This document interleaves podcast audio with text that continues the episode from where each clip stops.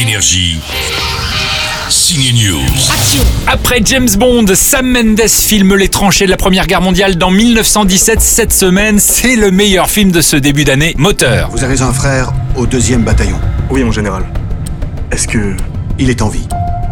Et avec votre aide, il a une chance de le rester. Deux hommes ont une mission, traverser les lignes ennemies, les tranchées de la Première Guerre mondiale pour annuler une attaque. Ils vont tomber dans un guet-apens.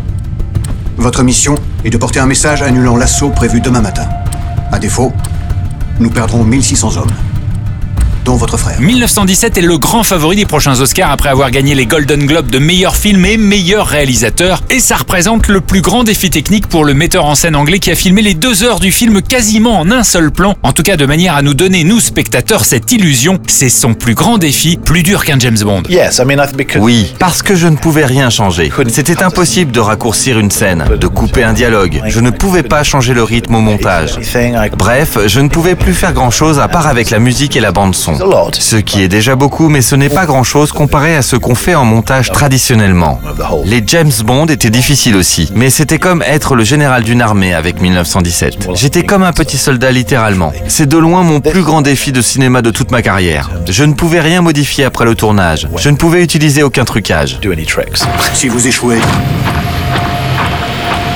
ce sera un massacre. 1917, une prouesse technique qui nous plonge en immersion avec ces deux héros. Bon week-end au cinéma. Bonne chance.